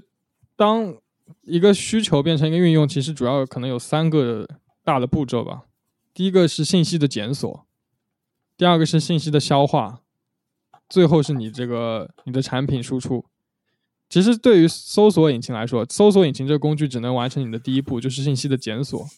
嗯以前的第二步和第三步都完全是由个人开发者或者每个自己的 worker 这个工作人员去承担的。你需要拿到这个检索完信息以后，你要去理解它，去消化它，或者说去看别人的这个样样呃样例示范来帮助你消化它。最后你再根据你自己对它的理解生成一个东西。对你写你你根据你自己的需求把这个应用写出来。但是 GPT 它其实至少完成了第一、第二步的合并，就它可以很好的帮助你检索并且消化。它它不需要你再去很复杂地去理解一个过程，它可以在给你这个检索出的信息的同时，给你一个可以精确的对应到这些信息的使用的样例，极大的减少你消化的成本，甚至它可以给你同时再给你一个一定程度上可以满足你需求的这个输出生成的输出，来帮助你实现第三步。我感觉它主要解决的就是一个这个这个矛盾。对我，我觉得你讲的这个第三步这个东西，就是现在你从这个市场上，其实你已经可以看到很多，就很多的公司已经在做这个东西了。就是比如说我做一个，呃，打个比方嘛，做做美妆或者做教育行业的，对，然后我就把这个东西引进引引进进来，然后我就是专门去做我自己的这样一个方向。然后既然我把前面的这个成本全部已经省掉了，那我就对吧？我就只要专注于向后面让他就训练他到底要输出我想输出的东西就可以了。对对，甚至就比如原画，就不说不说这个语言模型，我们说这种嗯绘画的这个美术的这方面的生成模型，就很多 UI 设计或者 UI 美术，呃用游戏原画或者说游戏一些技能图标啊这种 UI 类似的，感觉正在被飞速的淘汰吧，或者说给他们带来了非常多的产业焦虑。嗯，这个我这方面就是因为 A A I 的模仿能力实在是太强了。当你一辈子可能你只能看那么多画，你只能画那么多张画，对你能接触到信息就是那么一个子一个人人类所有知识库中的子集。但是 AI 在训练的时候已经接触了比你更大的一个子集，它它的输出已经远远的超过了你，或者说它能给你一个很好的颗粒度比较粗的输出上，你再去细化，它就能能减少你很多很多的学习成本。但但这也带来一个很大的问题，不论是绘画还是还是你说文文本处理啊，这个写软件或者什么的，嗯，就它会极大的减少生产者的数量。这个我觉得是很多人在焦虑的。这这又有一个问题，就是我们我们非常希望减少掉哪些生产者呢？我们非常希望减少掉那些没有意义的生产者。嗯，简简举个例子，比如说百家号这种纯洗纯就是这种纯洗稿的，他就已经他可能就像是个生产者，但他实际没有生产任何信息的这种、这种无情的洗稿机器，对。这种生产者，我觉得大家应该都可以共识，是他们没有任何意义对。丰富这个人类这个大的知识库，如果我们把所有的互联网上的信息认为成一个知识库来说，它就是往里面在扔垃圾，它在增加你检检索的成本，增加你理解的成本。但我们同时不希望是真正那些有创新能力的人，我们不希望他们的这些贡献被 AI 消解，因为 AI 本身已经变成了一个非常非常大的、非常非常高效的，每分每秒都在输出非常多的一个生产者。我们不希望 AI 本身也在输出这些垃圾，从而把这个知识库稀释到一个你你将来就无法看到任何精品的程度，对吧？这这其实是一个嗯非常值得深思或者警惕的一个一个领域，我感觉。对，因为毕竟这个很基本的一个逻辑就是你 output 的质量取决于你 input 的质量。是的，A A I 它毕竟还是一个模仿吧。这这个就是说，从模仿到他自己创造，这个又是另一个话题。然后我嗯讲，我想讲一下，就是就是说模仿的这个非常有意思的一个点，就是因为你你 Chat GPT 的那个，你如果使用中文去问，还有你使用英文去问，它其实它对应的应该是两个语料库嘛，就是你用。呃，我不知道它中间有没有翻译流程，但是你如果跟那个那个百度的那个什么文心一言去比的话，你就非常的好笑，你知道吗？就就这个百度这个这个文文心一言还是什么，就是你问他一些有有价值的问题，他就有时候会回答的牛头不对马嘴，但是你如果去跟他就是吵架或者阴阳怪气的话，你会发现他的这个输出的内容非常的非常中国，就是说你你会觉得我自己好像真的在跟另一个中国人在吵架的感觉。我觉得这也是因为这个中国的这个语料库实在是太糟糕了，就是像你讲的这个百家号这种东西，就是大量的就是我输入了大量的垃圾，还有这个这个社交媒体上的这些，你知道吧？社交媒体上谩骂以及非常非常非常非常多垃圾的内容，导致了你这个中文的这个 output 的这个质量相相比起这个英文要对低低非常的多。对，这就是一个很很很大很大的一个话题了。甚至我我刷一下朋友圈啊，我都能看到一个直接能拿在这个电台里用的例子啊。我看到有一个在日本的人，他这个日本的谷歌地图被很多地方被打上了根本就没有关系的一些 tag，就比如有有条路它可能会被那些蔡徐坤黑粉全都标注成蔡徐坤超市，某些地方叫什么蔡徐坤公寓，然后蔡徐坤背带，我读一下，我只是在朗读：蔡徐坤背带裤足球场，蔡徐坤之家自由饭店，奈良公园蔡徐坤纯路人园纯路人园地，这这种东西，当这种都大量的未筛选过的信息，中文信息存在于互联网。你在用这个生成式 AI 去搜索蔡徐坤相关内容的时候，它可能就非常难给到你想要的东西。我感觉，就这就是一个密闭的房间，然后 就是一些人在里面拉屎，你知道吗？就是这种感觉，然后然后最后导搞得大家就是都得不到自己想要的东西，然后整个屋子变得乌烟瘴气。是是，不过把这种责任完全归到个人，还是负担太重了。我觉得这个完全就是谷歌它缺乏对这种垃圾信息这个屏屏蔽并且筛筛查的能力，我还是要批评一下谷歌。对，这这种监管这种信息不应该由个人意识来来操控。呃，这个这个也挺有意思的。我经常，我有时候上班没事的时候，我经常看那个谷歌地图，你知道吗？嗯就我看一些鸟不拉屎的国家，你这样点进去，有一个机，有一些什么非洲国家的一个机场，一点进去是一个哥们儿自己的自拍，就 就是他和他自己家人的合影，然后还有那个好几张他的自拍，就是同同一张同一个角度，然后拍了好好几十张。哎，这真的很很很伤感的，我感觉就是信信息这个东西没有感情，但是信息好像也被人导运用的趋利避害了。对就是越有钱的人越越能够掌控信息的这个 privilege，有资源的国家有对啊，最后我觉得真的，如果这个 AI 这个东西发展，最终谁掌握数据，谁就是对吧？谁就是皇帝了。现在来看，确实一个是硬件，一个是数据。既然讲了数据，我们再讲讲硬件吧。硬件最近非常令人唏嘘的一个弯曲，这个这个趋势啊，搞生成模型或者搞大模型的创业公司，他们需要很多的钱，对吧？他们去找这个 VC 融资，嗯，融完了以后，大部分的钱干嘛？买买显卡，买显卡可能融个十五亿美元、十三亿美元去买显卡，这个这种现象非常普遍。因为有着很多这些 VC，然后英伟达也嗯发现这些 VC 其实最后还是、呃不是 VC 啊，这种创业公司，这些创业公司最后还是在买自己显卡，英伟达就会有有有意识的去扶植或者说激励这些创业公司，就帮助他们去吸引哦。VC 投资，吸引完了，我靠，这钱还是给了自己，就其实相当于直接把华尔街的钱直接抢到自己手里，然后还让很多人对。很多小公司破产。哎，我我我我觉得这个这个显卡这个东西，就是能不能就是说我走一个什么租赁的模式，或者说是就是说闲鱼不要这么这么闲鱼。垃圾老安排咸鱼，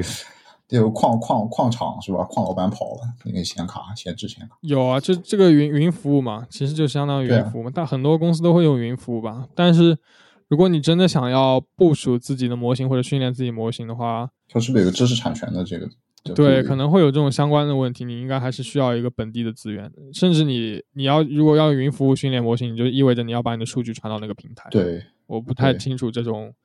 第三方共享应该怎么监管或者管理，怎么签协议之类的，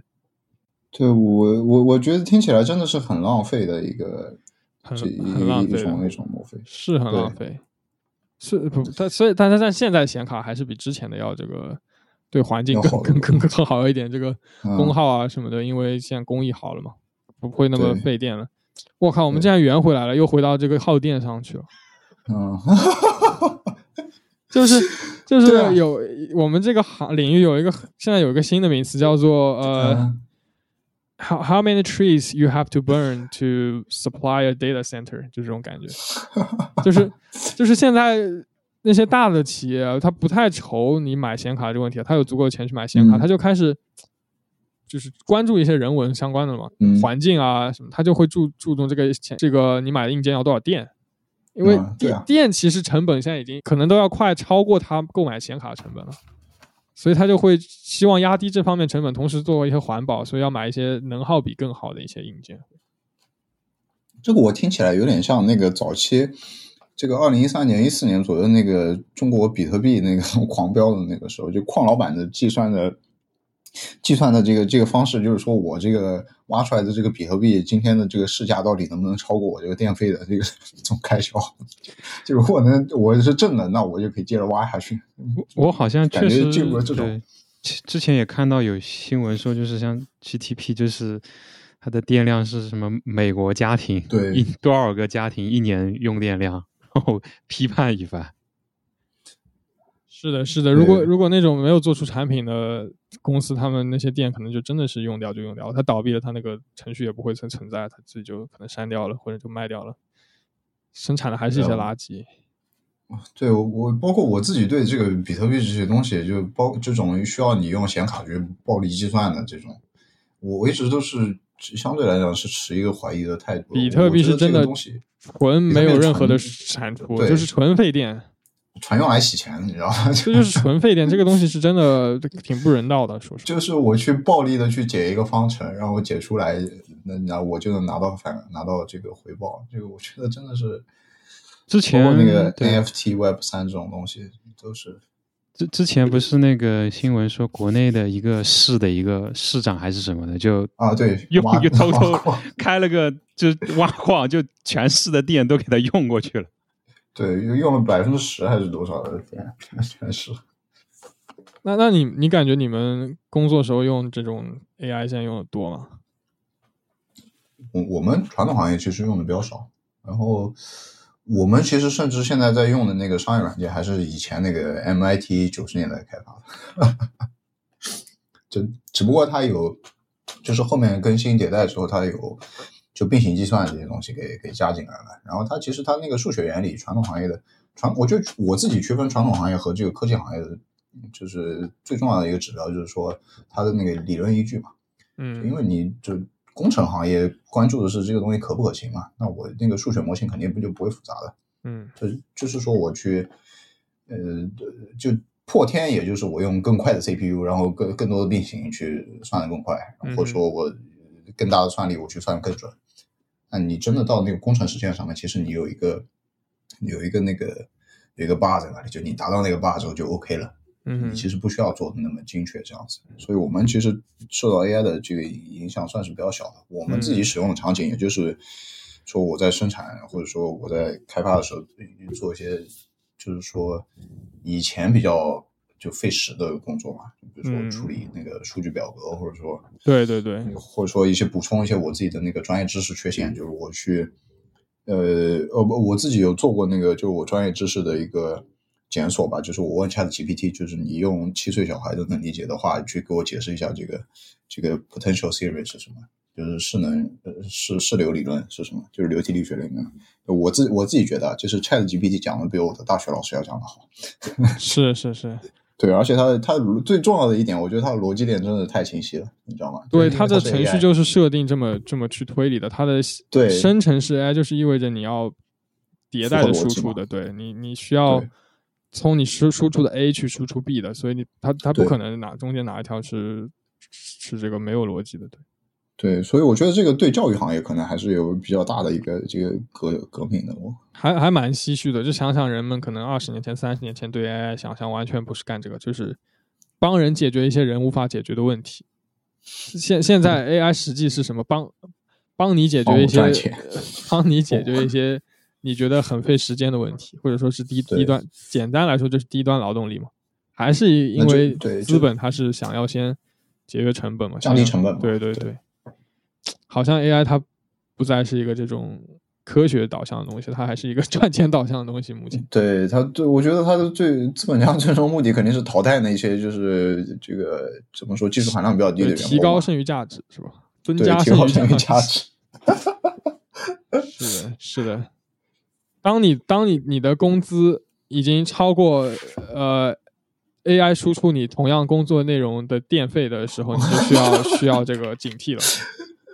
我们操我们行业有有这个一句话，这我操，这个太他妈可怕了，兄弟！对的。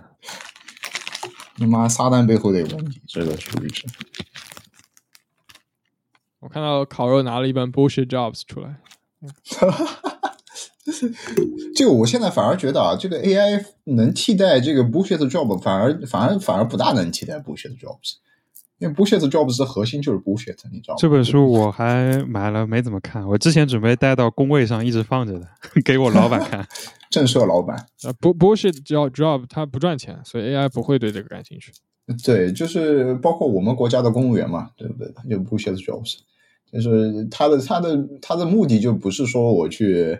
通过这些公务员去产出价值嘛，就是说保障这些人的就业，就这些人不会造反，这个 我我也不知道后面会怎么发展，我感觉应该会会趋向一种平衡吧。如果大家都没工作，但是又没钱的话，那就上街造反了呗，就是。就是把数据控中心给烧掉，这样子。就是什么 Rage Against the the data, Machine 这下这下真的 reject against machine，妈是是是，还是希望他能够慢慢的往上游走吧，就往高精尖的走吧，不要他妈的就就专门盯着这些劳苦大众去点操哎。我还是我还是有点好奇，就是你作为这种这个软件行业或者说芯片行业的这个，你怎么看这个 Web 三还有 NFT 这些东西？我真的是毫无了解，就是感觉这个东西就是纯吹逼的，好像完全对啊，我我觉得就是一群西装革履的人聚在一起假模假样的，然后实际上干这种洗钱或者诈骗的勾当。是是，我觉得是就是就是可能现代卖假药吧，对，就是披着这个披着这个科技的皮卖保健品嘛。对，就是对就这种感觉，发什么币老年鞋或者什么的。嗯，我看最近很多那个诈骗那个都在搞这个东西，甚至有针对老年人的，你知道吗？就是老年人老年人说让你的积蓄去买币这种。嗯，不过欧洲的对这个信息行业监管还是比美国要更严谨一点。，对，那个欧洲有 GDPR 这个 GDPR，对我也是上这个相关伦理课的时候有学到这些东西。所以 Facebook 嗯那个出事不是就是在英英国的那个英国的好哦像是最开始那个丑闻是在英国发酵的。这个这个，我觉得欧洲这欧洲在这个信息安全上面其实做的算是比较好的，因为你嗯去看那个个人信息隐私就是对有一个很典型的例子，就是你用 WeChat 和你用微信其实是这个是是用的两套用户协议，然后你区分你到底是 WeChat 用户还是微信用户，就取决于你绑定的手机号码到底是哪里的。你如果绑定的是加八六的这个手机号码，就是中国大陆的手机号码的话，你就会自动被定义为是一个微信的用户。然后你微信的用户，你就要遵守这个中国的这这一套微信的这个审查，还有这些乱七八糟的东西。但你如果是一个欧盟的欧盟境内的一个手机号码的话，你就是需要遵守这个欧盟这个 GDPR 的这个要求的。然后如果他有做出一些，比如说违反违反 GDPR 的这个东西，你可以向你当地的这个法院去起诉的。嗯嗯，然后包括我之前有一次这个账号这个被被 ban，然后被 ban 了有很长时间，然后突然有一天，这个我看到这个推特上有人说这个欧洲欧洲的这些人大赦了，就所有以前被炸号的人都被放出来了。就是就是有一个传言，就是说有人真的在那个当地的法院去起诉那个起诉微信，因为那个因为微信的这个欧洲的服务器在荷兰嘛，所以他们那个呃我我不确定是在荷兰起诉的还是在哪里，反正这个这个东西就就所有被查好的人都被放了出来。欧洲真的太好了，美国是直接禁止你用微信，操，那个 就也是行政命令嘛。佛罗里达还有那个蒙蒙塔纳，是佛罗里达所有的公立机构都不微信不能用微你买房。微信，对，嗯，不让你买房。那个人明年还要选选总统，我听了都怕。真的，他是共和党川普之后投第二号种子。我甚至觉得川普在后期可能会失势，他可能变成第一号种子。我我其实我其实感觉现在的这个就这个世界的形势，真的像那个英剧那个 BBC 那个剧，就 Years and Years 那个那个发展了。你我不知道你们有没有看过那个剧，就算是一个架空历史的，就是讲这个未来世界这个这个世界发生了一些什么，然后一个家庭在里面就这个跌宕起伏。我觉得真的往那个方向在发展，就是就是大国在逐渐的走向这个民粹主义的这种这种路线，然后开始走向对抗甚至战争。然后这些呃，当然他没有提到小国家嘛，主要还是这些呃，就是大国在其中的一个一个一个状态，就是不可避免的走向这种集权和法西斯的这种道路。没没有看过，但是刚才马上手机上搜了一下，直接看到有一条中国是被封了，主要看到有一条评论，知乎上有人问大家有有没有看过这部剧，然后下面有一个回答是主要是没有字幕感组敢翻译。我记得我当时还还是有看过这个剧，然后那个我把它，因为我感觉这个剧非常危险，因为它那个剧一开始讲的就是中国跟那个就是在南海，就是就是像因为那个领土争议，然后发直接就发动战争，然后丢了一个核弹下去。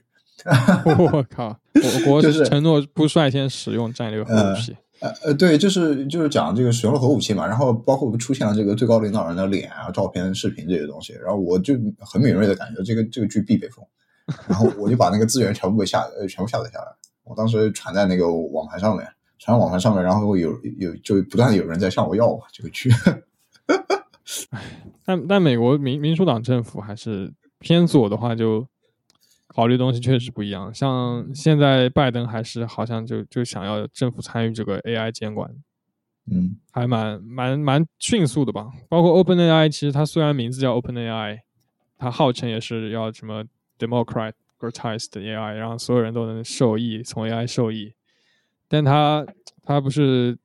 前段时间出了那个 GPT 四嘛？GPT 已经迭代到嗯第四代了嘛？二十美元一个月呢，对他出了一个论文，然后讲他多么多么多大的成就，多么多么有用，但是他完全没有讲任何技术细节。他说我们就不不能跟你分享这些，就是他嗯我们科技行业都其实调侃他叫 close closed AI，就是，close 完全不 open 任何东西，他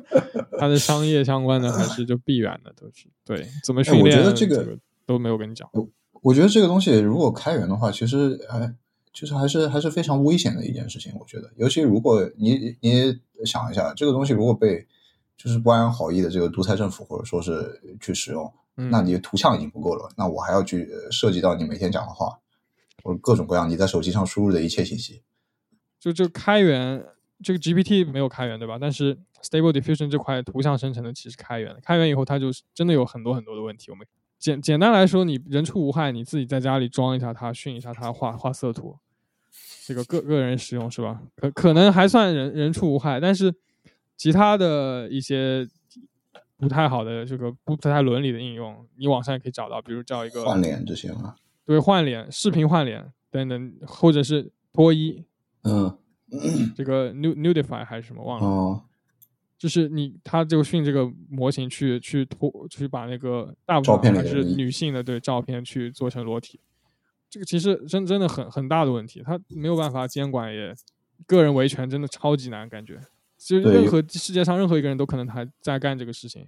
加上性别不平等，就会造成权益本来就受损的群体更加的受损，还还嗯挺、挺可怕的。对，哎，我我我觉得这个也是各种科技，就是说说个题外话，就是这个科技行业的这个发展，这个最先带动的往往是这个色情产业。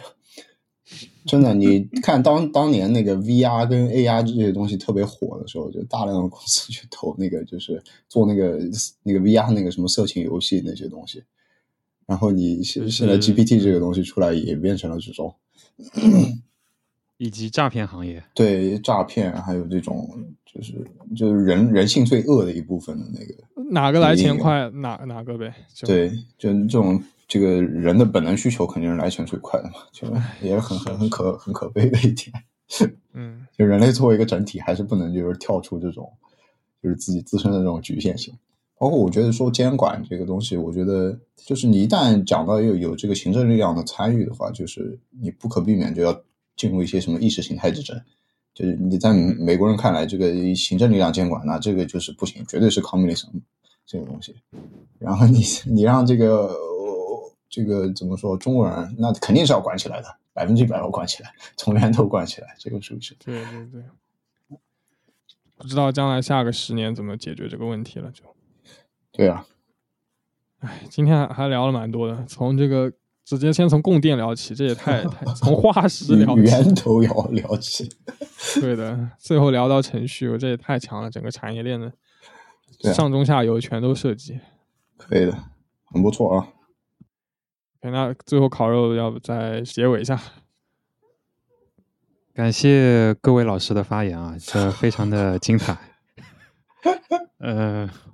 这个我们这期节目就差不多到这里了，谢谢各位观众朋友的收听。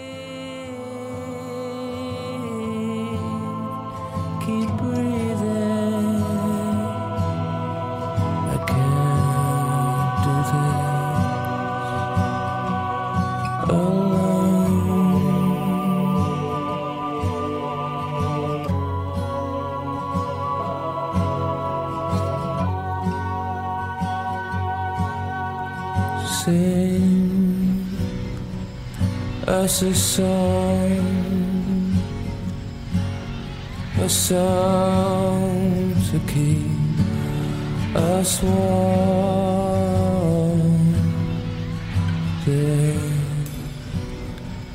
Such a chill, such a chill.